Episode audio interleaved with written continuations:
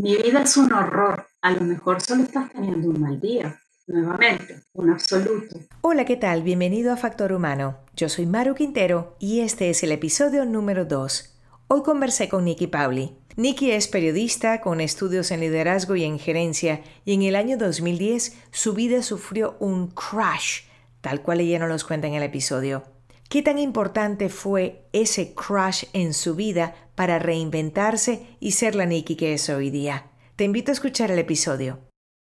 Hoy tenemos un programa dedicado a el corazón, al pensamiento y a la acción. Claro, ante todo, gracias a ti y como hablábamos antes de, de iniciar, abrir espacios de conversación, de comunicación, de entendimiento, que creo que tanta falta nos hacen y también nos vienen. Pues, ¿quién soy? A ver, eh, nací en Argentina, viví en Venezuela muchos años antes de trasladarme a Estados Unidos, estudié periodismo estando en Venezuela y como decía, siempre me dediqué a las carreras de autos. Siempre estuve cubriendo carreras de autos, aunque ahí también hubo un twist. Yo arranqué mi carrera profesional en la psicología y de la psicología pasé a la comunicación, porque ah. realmente en ese momento me apasionaban más los autos que, que el cerebro. Así que empecé la carrera por ahí. Pero en, en, comunicaciones siempre estuve relacionada con las carreras de autos. Y eso fue lo que me trajo a Estados Unidos. Aquí en Estados Unidos pues desarrollé una carrera trabajando con diferentes organizaciones por mi cuenta en principio, haciendo relaciones públicas, comunicaciones para categorías de autos. Pero en 2010, como decías, hubo algo que hizo clic, por no decir que hizo crash, porque realmente fue como si se hubiese caído toda la cristalería al suelo. Y, hubo un par de detonantes allí. Uno de ellos eh, que tenía un amigo que estaba pasando por una situación de enfermedad terminal y yo quería estar con esta persona, apoyarla, acompañarla y estaba en constantes viajes, siguiendo las carreras y, con mucho ruido dentro, con muy poco tiempo a, mi juicio para sentarme y decir qué es lo que quiero hacer. Y por no escucharme, pues como te digo, se cayó la cristalería al suelo, eh, porque un día pues ya no supe qué pasaba. Me dio una crisis, muy buena crisis, lloré por 24 horas seguidas más o menos, eh, sin saber qué ocurría. Y lo que ocurría era que yo había sentido, o sentía en ese momento, que había dejado de tener propósito lo que hacía y que tenía que buscar otra vía de comunicación. Ya la vía de comunicación que yo había explorado no tenía sentido para mí. Entonces busqué otra vía y en ese proceso buscar otra vía y de acompañar a mi amigo en su proceso, hice un curso que se llamaba Morir Conscientemente. Y de ese curso saqué no tanto morir conscientemente como vivir conscientemente. Y allí empezó la exploración del coaching y de la comunicación aplicada a otros ámbitos de la vida que no fuesen las carreras de autos. Y desde entonces pues he seguido esa trayectoria sin dejar, como decías tú, eh, los autos. Tengo también ese privilegio en la página de Media Racing, que es mi compañía a través de la cual pruebo los autos. Todas las semanas tengo un auto nuevo, tengo ese privilegio también. Así que comunico todavía la parte de autos desde esa perspectiva. Cuando mencionas, Nikki, que la cristalería se te cae, es como que te das cuenta y me, me encanta eso que dices, que el curso era morir con propósito y tú le diste la vuelta y es vivir con propósito. ¿Cómo es ese acercamiento a una cosa tan terrible e inevitable como es la muerte y sin embargo verle un propósito? Es verla conscientemente, entender que forma parte de nuestro ciclo de vida. Un amigo eh, que tuve hace muchos años siempre decía, la muerte es una amiga tremendamente buena porque te enseña que hay un final y que lo que importa también es lo que hagas ahora y cómo utilices el tiempo, el, la gran bendición que tienes hoy en tus manos, que es tu vida, y qué estás haciendo con ella. No hay para siempre. Obviamente no podemos vivir en este en esta conceptualización constantemente, me voy a morir, me voy a morir, me voy a morir.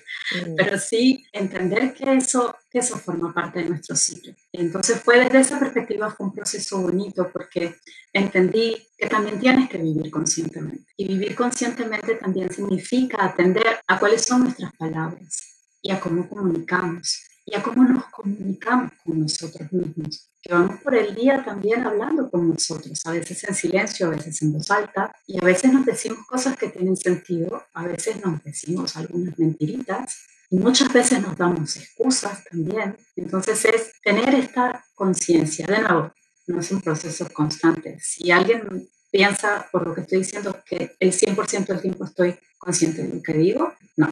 Fíjate que leí hace poco un artículo que decía que al día tenemos cerca de 600 pensamientos. 60 mil. Entre las palabras y las cosas que nos decimos y los pensamientos, y vemos algo y decimos, ay, hay una cámara, ay, hay un cuadrito. Ay, estamos constantemente aquí arriba, constantemente ruido, Mario. No estamos en silencio. No por nada. Ese es el trabajo del cerebro, ¿eh? por cierto. Hablando de eso, de cómo nos hablamos, de que nosotros tenemos que aprender a hablarnos, a reforzarnos pensamientos, porque hay muchos que han crecido, que han escuchado, por, por, decir un caso, un caso hipotético, un niñito va a la escuela, tú no sirves, tú no sirves para eso, no hagas eso, eventualmente se lo cree. Y ese niño va a crecer y, y, diciéndote esto, fíjate, me acabo de recordar, cuando yo estaba en cuarto grado, la maestra, me acuerdo que se llamaba la señorita Teresa, yo estoy en un colegio de monjas y entonces veníamos las monjas de España, venían y estaban escogiendo a ciertas alumnas, unas leían, otras hacían matemática, otras dibujaban. A mí me tocó la matemática. Los nervios fueron tal que cuando me dicen, María Eugenia, pasa la pizarra, no sé, a lo mejor sumar 2 más 2, 3 más 3, yo me quedé en blanco. Desde ese momento, siempre he dicho, siempre, hasta el día de hoy, yo no soy buena en matemáticas, yo no sé manejar los números, les tengo terror a los números.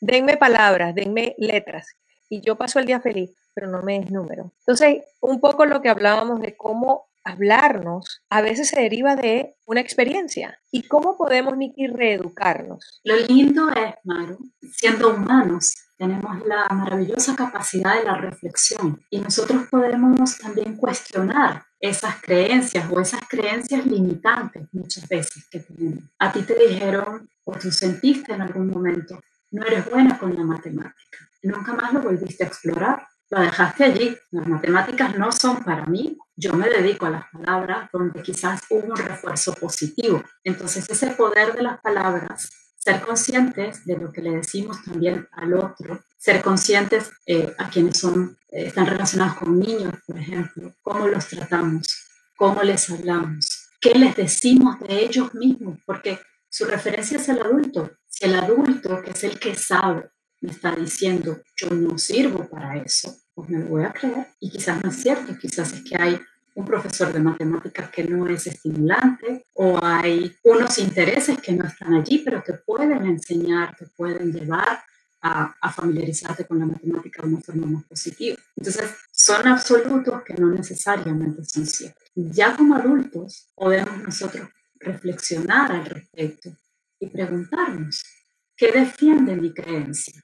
Cuando yo creo en algo, ¿qué defiende mi creencia? ¿Por qué la mantengo? ¿De qué me sirve esa creencia? ¿Por qué no exploro otra cosa y me quedo con ella? Cuando uno tiene niños, ¿cómo les habla? Uno trata de reforzarles lo positivo. Eso está perfecto, porque tú eres maravilloso, porque tú eres el mejor. ¿Eso es saludable también o también tiene su carga negativa? Desde mi perspectiva no lo es. Yo aclaro que soy divulgadora como periodista de información y coach, eh, pero no mamá y tampoco psicólogo. Entonces, desde esa perspectiva, mi visión está un poquito sesgada. Creo que hay que tener balance, como en tantas cosas, mal, porque también le estás enseñando herramientas para su vida y le estás dando herramientas para relacionarse con un mundo que no es el de mamá o el de papá. Entonces, no todo el mundo lo va a ver o como un príncipe o como una princesa. Tu experiencia como mamá seguramente nos puede aportar mucho en eso. Bueno, fíjate que como me tocó ser mamá y papá, yo tenía siempre que tener los pensamientos ambivalentes, ¿no? Si yo le digo esto, ¿cuál es la consecuencia? Digamos, si escojo el sí, ¿cuáles son las futuras consecuencias? Y si yo le digo no, ¿cuáles pueden ser las consecuencias? Y me acuerdo que eh, desde bien chiquita yo le planteaba los dos escenarios. Si escoges sí, mi amor, puede venir ta, ta, ta.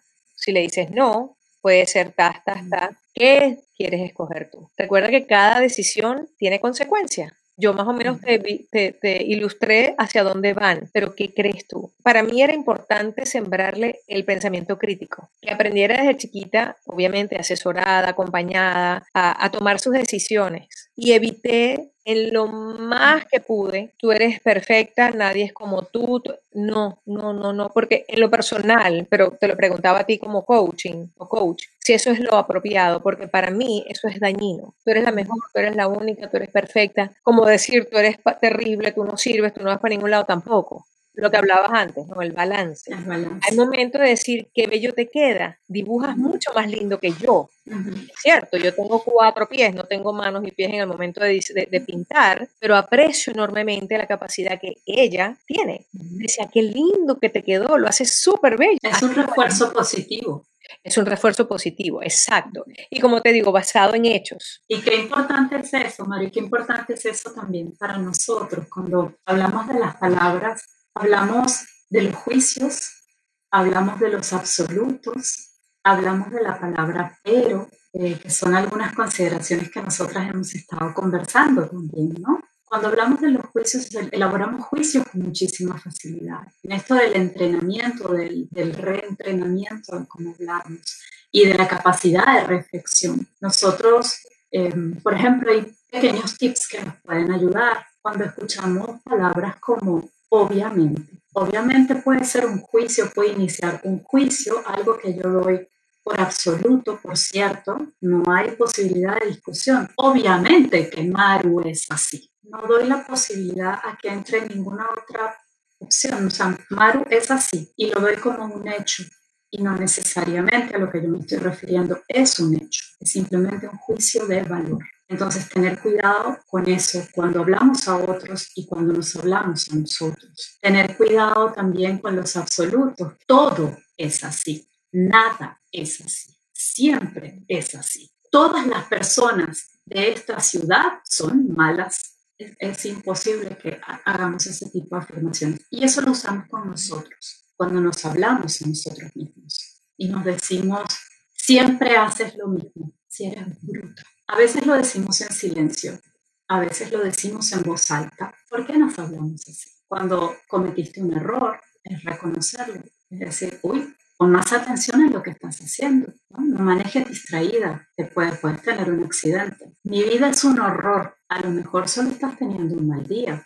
Nuevamente, un absoluto, un nunca, y eso me hace pensar que a veces el que nos vaya mal no necesariamente es porque nosotros no hicimos el esfuerzo que teníamos que colocar en esa acción, sino que también nosotros vivimos en un mundo a doble vía. A lo mejor es que la persona con quien te relacionaste, el evento al que tenías que asistir, no era el, el que tú tenías que estar o es la persona que en definitiva choca contigo. Hay algunos pasos que podamos decir o seguir, mejor dicho, para reprogramarnos, para reeducarnos Hace unos cuantos años venimos escuchando la meditación acompañada del aquí y ahora, el vivir el día, el vivir aquí, el vivir el hoy. Eso se dice muy fácil. Lograrlo cuesta mucho. ¿Cómo comienzo a ser más noble, más bondadoso conmigo para en esa medida poder dar bondad, ser más tolerante, ser más inclusivo, ser más compasivo? Puedo compartir algunas sugerencias para que cada uno las pruebe y vea si le funcionan o no le funcionan. Nuevamente, porque no todos somos iguales, porque atendemos también a una biología diferente. Nosotros no somos solamente un pensamiento, también hay un cuerpo con una biología que está inmerso en eso. Nos dicen con mucha frecuencia, Maro, y ahora que lo comentabas, lo de, lo de la meditación, el aquí y el ahora, me, me trajiste esto a la mente, vamos a meditar y vamos a poner nuestra mente en blanco. Quizás haya alguien en el planeta que lo haya logrado. Estoy segura que debe haber algunos iluminados, algunos maestros iluminados que han podido llegar allí. Yo soy un poquito más terrenal y no he logrado llegar allí. Lo que sí puedo, como primera sugerencia, eh, recomendar es tratar de acallar un poco el ruido que tenemos dentro y el ruido que tenemos a nuestro alrededor. Eh, encender el televisor, el radio, y estar constantemente mirando el celular todo al mismo tiempo, mientras que estamos pensando sobre una decisión importante que debemos tomar, no es probablemente la mejor de las opciones. Exploremos estar en silencio afuera y estar en silencio adentro para ver nuestros pensamientos con mayor claridad. Es como despejar la maleza que cubre una casa muy hermosa. Vamos despejando de a poquito esa maleza algunas personas lo hacen a través de la meditación o, o, del mindfulness. Hay otras personas que para lograr esto caminan y hay otras personas que colorean. Meditación no necesariamente es sentarte con las piernas cruzadas en posición de loto, la espalda recta, hacer silencio y poner la mente en blanco y dejar que los pensamientos solo pasen. Eso nos va a ayudar a callar nuestra mente y a pensar con mayor claridad, pero no para todos es igual. ¿Cuál es esa experiencia, esa actividad que nos pone en flow, que nos pone en ese estado en el que podemos estar más con paz. Lo vamos a sentir en el cuerpo incluso. No es una cosa que solamente se siente a nivel el cerebro o en la mente o es cognitivo, lo vamos a sentir en el cuerpo también. Vamos a sentir el cuerpo más relajado, vamos a sentirnos menos pesados, vamos a sentirnos más ligeros. Y en ese espacio de calma, en ese espacio un poquito más amable, vamos a poder pensar con mayor claridad sobre esas cosas que nos estamos diciendo y cómo nos estamos hablando o cómo estamos reflexionando sobre una situación, un problema que tenemos, una emoción que no logramos definir, un sentimiento que no logramos expresar, pero es desde ahí y es entender también desde dónde estamos comunicando. En ese espacio de silencio podemos encontrar eso. ¿Desde dónde comunicamos? Estoy comunicando al otro o a mí desde mi rabia, desde mi frustración, desde el amor, desde el miedo que me paraliza muchísimas veces y uno no lo quiere ver, entonces hace ruido. Entonces, ¿desde dónde estamos comunicando? qué palabras estamos utilizando, cómo nos estamos hablando a nosotros. Y decías algo muy importante, Maru, eso también es un reflejo de cómo vamos afuera y de cómo comunicamos afuera. Y hay ocasiones, y esto también a lo mejor a alguien le ha pasado, cuento una experiencia personal, pero quizás a alguien le haga clic, en la que uno está en un ambiente, digamos, corporativo, estás en tu trabajo y estás con muchísima frustración. Identificas tu emoción y tú dices, estoy frustrada. Y tu jefe te está pidiendo que hagas algo que tú no quieres hacer. Y tu frustración va en aumento. Pero a tu jefe no le puedes decir, váyase al diablo, porque quedas sin trabajo. O te ponen una amonestación o te llevan a recursos humanos. Entonces, ¿qué le dices? Ay, sí, ok, perfecto, yo ahorita se lo traigo. Y te das media vuelta, llegas a tu escritorio y te maltratas tú desde tu frustración. Sí, eres ridícula. Debiste decirle A, B y C a tu jefe y deberías agarrar tu cartera e irte. Todo ese diálogo interno, esa rabia que nosotros o esa frustración que nosotros no expresamos afuera, se queda dentro nuestro. Y esto también es importante que lo veamos y que lo manejemos, porque no es el mejor manejo de frustración, obviamente. Somos humanos, a todos nos pasa, creo. Creo que pasa con alguna frecuencia este tipo de situaciones. Entonces es explorarlas y es entender como decía Víctor Frankl, que entre lo que ocurre y la respuesta hay un espacio. Ese espacio nos pertenece, ese espacio es nuestro. ¿Qué decidimos hacer nosotros con esa respuesta y cómo decidimos responder al otro y a nosotros está dentro nuestro, está en nuestro poder, está en el aquí y en el ahora. Qué importante eso que me dices, porque me hiciste pensar que muchas veces, y no solamente en el plano corporativo, que fue el ejemplo que tú pusiste, en el plano personal, en el plano familiar, en el plano de pareja, en el plano de amigos, hay momentos donde uno, pues no estamos siempre de acuerdo y es parte de ser humanos, es parte de ser individuos independientes, pero está en el nivel de madurez en el que podamos compartir, aun y cuando tengamos opiniones diversas. Pero hay veces que por evitar la confrontación, porque no sabemos la manera como va a reaccionar, o sabemos, muy por el contrario, que la persona es un tanto agresiva, uno prefiere callarse, prefiere tragar y seguir adelante. Ahora, yo creo que eso que uno traga por evitar una confrontación tiene que también evacuarla de alguna manera del, cuerpo, porque eso se nos va generando un estrés, un, y me pasó recientemente. O sea, tuve una conversación un poco incómoda donde se generaron unos comentarios muy desagradables y tengo que gestionar ese malestar, pero en definitiva tengo que sacarlo de mi sistema, porque la que se está haciendo daño soy yo. El otro no se está enterando en lo absoluto que yo estoy rumiando, rumiando y rumiando y me estoy haciendo daño. Entonces, eso que tú dices es importante, ese espacio entre lo que yo escucho, lo que yo digo o cómo lo digo, hay un espacio mío donde yo tengo la potestad y me encanta eso que dices porque ciertamente aquí es donde yo voy a decir, ¿vale la pena enfrentarme? ¿Vale la pena continuar? O sencillamente lo dejo y digo, ok, como dice el dicho, hay batallas y hay peleas. Escoge realmente la que valga la pena. Qué importante eso, Mar. Qué importante esa reflexión. Y me lleva al tema nuevamente del autoconocimiento, lo importante que es conocernos y saber desde dónde estamos actuando y entender cómo somos y nuestras conductas, nuestros pensamientos, que están resguardando, que protegen, ¿Qué, ¿Qué, nos dan? ¿Y dónde están nuestros valores también? Creo que eso es también muy importante. Hay cosas que atañen a los valores que tú no vas a estar dispuesta a negociar. El valor es algo que es muy profundo dentro de la personalidad y tú no vas a estar dispuesta a negociar eso. Hay otras cosas que por el contrario, en situaciones como la que tú planteabas recién, que sí pueden ser conversadas, eh, a lo mejor hay alguien que, con quien has tenido un desencuentro, en ese momento, en tu espacio de decisión, de potestad, tú decides, no voy a responder en este momento porque entiendo que estoy muy molesta y que si le digo algo voy a lastimar, lesionar nuestra muy buena relación. Entonces prefiero calmarme, elaborar qué es lo que me molestó, qué es lo que me detonó, cómo lo... Y volver con esa persona y decirle, mira, esta esta situación.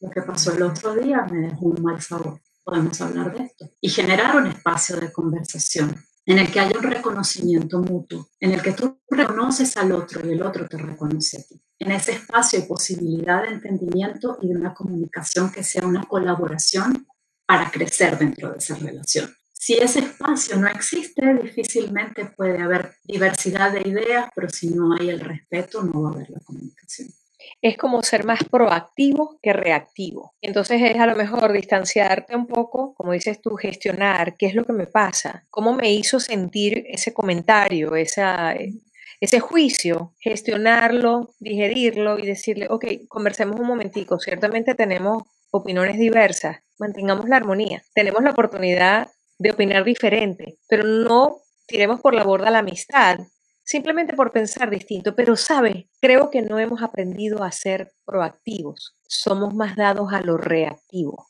y defender ese espacio. Ese concepto me encanta porque definitivamente el aprender a hablarnos y el hablarnos bonito como se llama este episodio, necesitamos hacerlo. Y eso también me lleva a preguntarte el valor del silencio, porque no todo es hablar. A veces con los silencios decimos mucho más también. Así es, Maru, así es. Cuando nosotros hablábamos al inicio de qué es comunicar y cómo nos comunicábamos, y mencionábamos que hay comunicación verbal, comunicación no verbal, Hoy en día se habla incluso de comunicación digital por, por, todos los aparatos electrónicos que manejamos constantemente. La comunicación verbal la tenemos clara, es la palabra cuando la expresamos en voz alta. La no verbal son los gestos, ya verán que yo tengo un italiano adentro que mueve muchísimo las manos.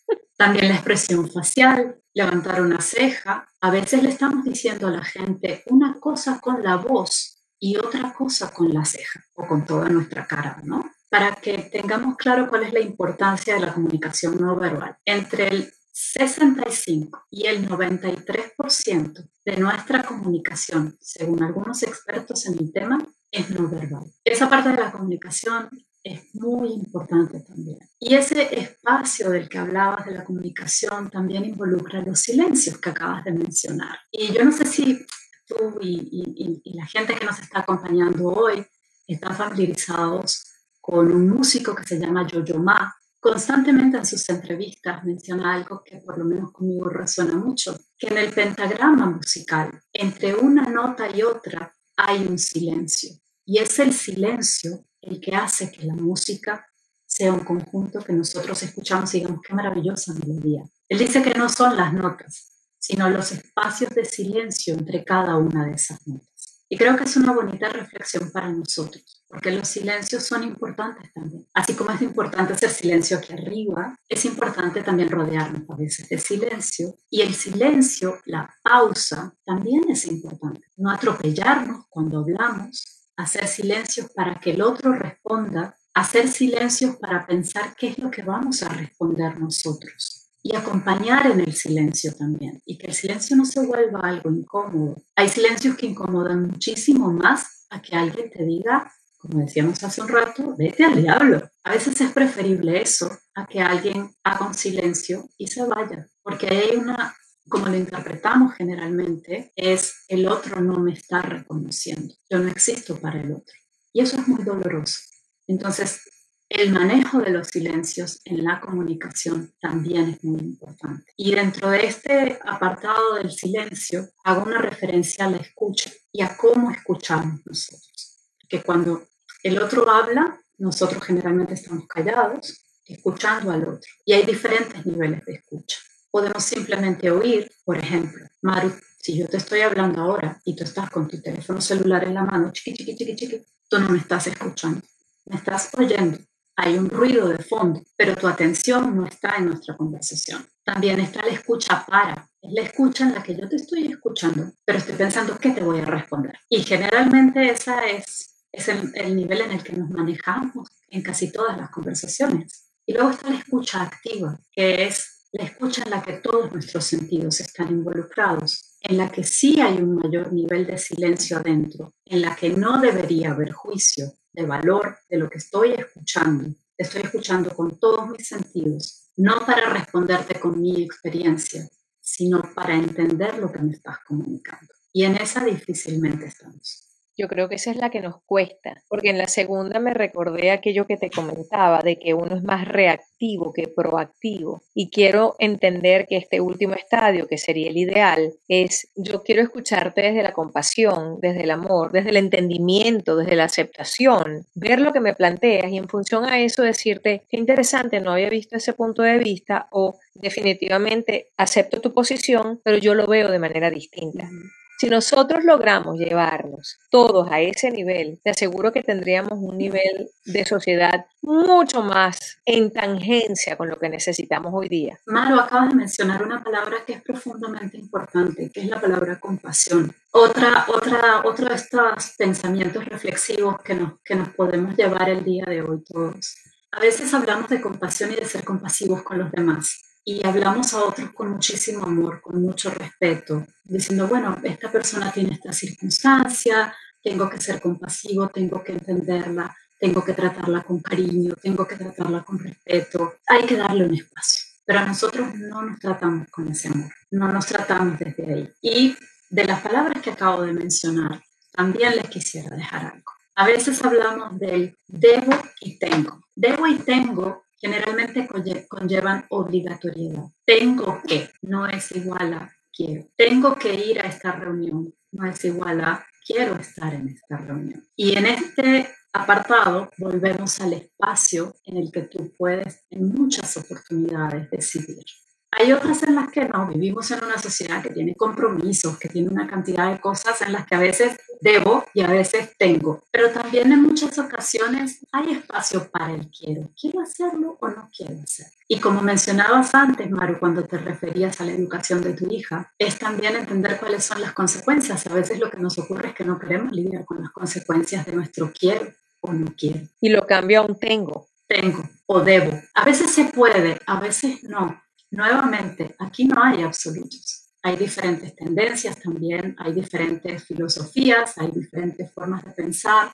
Lo importante es que se abran, como decíamos al inicio, estos espacios en los que podemos conversar, en los que podemos hablar, intercambiar ideas y el otro me puede generar o aportar ideas, conocimientos, que yo no tengo, que no me había planteado, ángulos que yo no había visto de una posición y tenemos la capacidad reflexiva como especie. La vida no es un evento de solamente momentos felices y de cúspide de la felicidad. La vida es una serie de acontecimientos en las que hay una cantidad de cosas que pasan que están en nuestro control y hay otras que están fuera de nuestro control. En líneas generales, de aquí nadie se va sin haber reído mucho y llorado mucho sin haber sufrido alguna vez. Entonces, esta propuesta de que todos somos felices todo el tiempo, eh, creo que hay que manejarla con mucho cuidado. Creo que esta conversación definitivamente, esta charla nos llevó a un espacio mucho más allá de lo que te hablas bonito. En realidad yo creo que hemos aterrizado en ese espacio en el medio que tú bien graficabas o ilustrabas hace un rato, donde tenemos que llenarlo de todos esos sentimientos que queremos dar a los otros, pero que para poder llegar a ese punto tenemos que dárnoslos compasión, tolerancia, aceptación, proactividad en lugar de reactividad. Me encanta, Nikki, me encanta ese concepto y ojalá que quienes nos han estado escuchando y nos seguirán escuchando porque esto se puede compartir tantas veces como las personas quieran. Lleguemos a, a entregarles eso tan bonito que tú nos traes hoy, que es ese espacio de paz, de compasión, de autogestión de eso que siento o que vivo para poder dárselo al otro. me encanta, gracias. De verdad que me, sorprendió. Creo que empezamos la, la charla por un, por un camino y, y, nada, terminó siendo mucho más robusta de lo que yo me la planteé y creo que lo que tú y yo hablamos mucho antes de empezar, pues también, ¿no? Nos sorprendió la misma charla, yo creo que nos llevó a unos espacios que no habíamos contemplado y eso es lo rico de esto, por eso a mí me encanta no llamarlo entrevista, sino llamarlo charla, porque lo que estamos es conversando desde el corazón, no siguiendo un patrón de tengo que responder a estas normas, no, no tengo que, quiero que. Antes de despedirte, vamos a las preguntas. ¿En algún momento de tu vida conseguiste algún libro que te marcó, que te acompaña, que te inspira? Sí, definitivamente, y lo mencioné durante esta conversación. Es un libro que se llama El hombre en busca de sentido. Su autor es uh, Víctor con K, Frankl, F-R-A-N-K-L.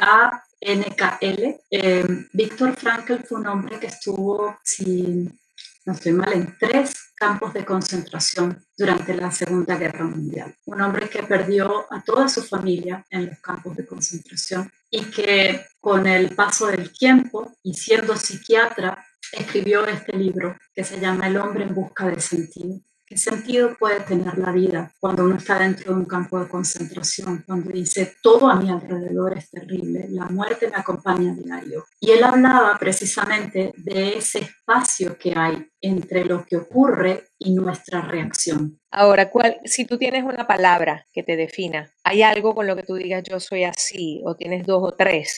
¿Con cuál te sentirías cómoda? Que dijeran, Nikki es... Nikki es curiosa. A Nikki le gusta explorar, le gusta aprender y le gusta cuestionar. Quizás em, tiene que ver con mi formación periodística, Maru. ¿Qué es aquello que no toleras? La intolerancia. Creo que esos espacios de comunicación, los canales tienen que estar abiertos precisamente para que no entendamos que no compartimos las mismas ideas o la misma visión del mundo, pero que si compartimos el mismo respeto el uno por el otro, aquí hay espacio para todos. ¿Tiene Nikki algún defecto? Uf, montones. Nikki duda, Nikki tiene miedos, eh, a veces por pensar demasiado las cosas no se atreve a dar ese primer paso y quiere tener todo un poco bajo control, a veces es un poco controladora. Tú tienes muchas pasiones, la comunicación, los carros, el coaching. Si no hubiera sido lo que hoy día eres, ¿qué te gustaría? Sería psicóloga. Me encanta la psicología. ¿Regresarías a tus inicios? Sí. ¿El anhelo por cumplir? Poder ayudar.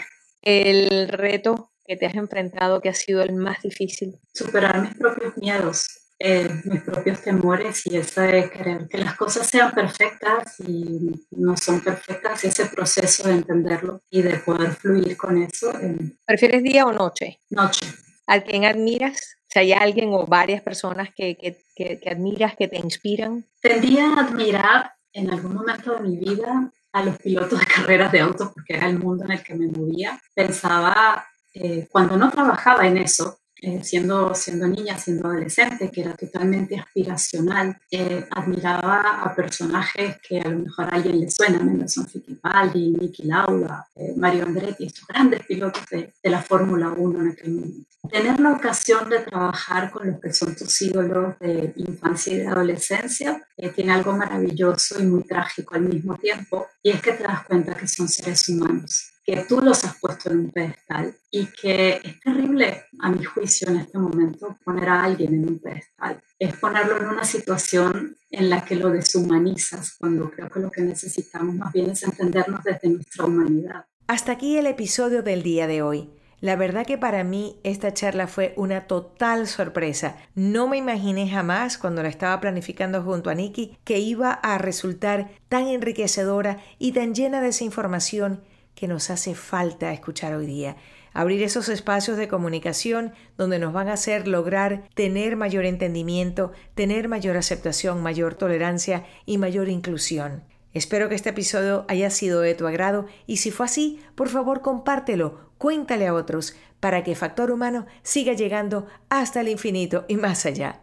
Hasta aquí me despido y nos escuchamos la semana que viene. Chao.